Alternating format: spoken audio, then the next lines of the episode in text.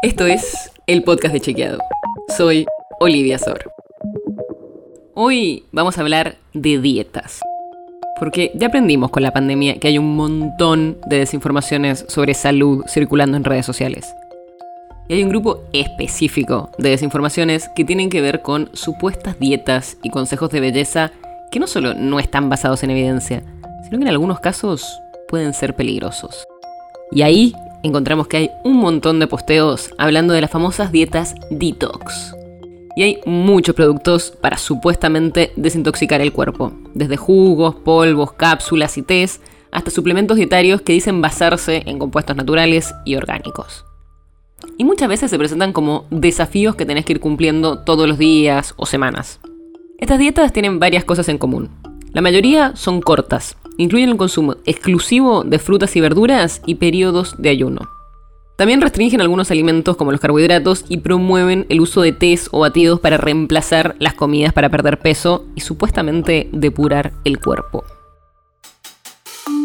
Pero cuando fuimos a chequear la información y hablar con expertos, nos dijeron que hasta el momento no hay evidencia científica que avale estas dietas o los productos detox para adelgazar o eliminar toxinas.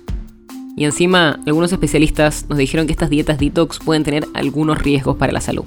Empecemos por lo primero. El organismo se desintoxica solo. Esa idea de desintoxicar el cuerpo es un poco confusa, porque es una función natural del propio organismo purificar, eliminar toxinas y desechos y protegernos contra patógenos. Los principales encargados de esa desintoxicación son el hígado y los riñones. Y lo que se necesita para que esa desintoxicación del cuerpo ocurra es un organismo con un sistema digestivo sano y hábitos saludables, como una dieta variada, suficientes horas de sueño y hacer ejercicio. Pero no necesitas productos específicos. Y son tan virales estas dietas detox que hubo varios investigadores que intentaron ver qué evidencia había. Pero hasta el momento no hay ninguna evidencia rigurosa científica de que funcionen. En 2015, por ejemplo, investigadores de Australia hicieron una revisión crítica de los estudios publicados sobre el tema y llegaron a la conclusión de que no hay pruebas convincentes que apoyen el uso de las dietas detox para bajar de peso o eliminar toxinas. Lo que sí vemos muchas veces en las redes son testimonios de algunas personas que cuentan lo bien que les hizo esa dieta. Pero no hay pruebas de que ese bienestar sea por determinado producto, sino en todo caso puede ser por mejorar su alimentación, su actividad física o la calidad del sueño.